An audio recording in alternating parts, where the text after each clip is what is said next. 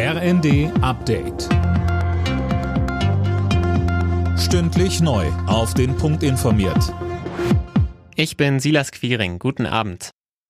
Die Ampelkoalition will Mieter bei der CO2-Abgabe entlasten und hat sich auf einen entsprechenden Gesetzentwurf geeinigt. Geplant ist, dass sich Vermieter an den Kosten beteiligen müssen. Mehr von Alena Triebold. In Zukunft soll gelten, je schlechter die Energiebilanz des Gebäudes ist, desto höher der Anteil des Vermieters. Bisher tragen Mieter die Kosten alleine und auch nach dem neuen Gesetz sollen sie mindestens 10 Prozent zahlen, selbst wenn die Fenster undicht sind und es durchs Mauerwerk pfeift.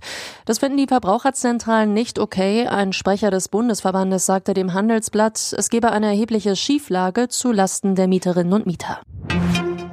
Wer im Supermarkt oder an der Tankstelle bezahlen will, muss gerade vielerorts auf Bargeld zurückgreifen. Bundesweit kommt es zu Störungen bei der Kartenzahlung. Grund ist offenbar ein Softwareproblem bei einem bestimmten Lesegerät. Bisher konnte es noch nicht behoben werden.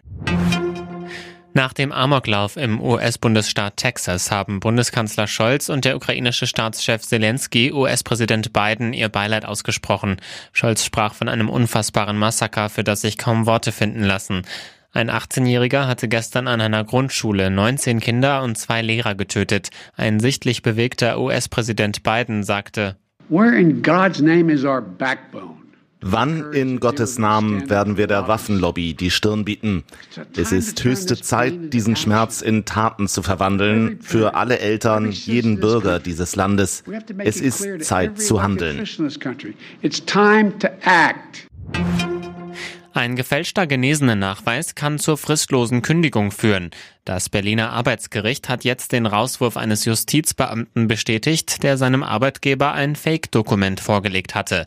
Das sei eine erhebliche Verletzung arbeitsvertraglicher Rücksichtnahmepflichten. Alle Nachrichten auf rnd.de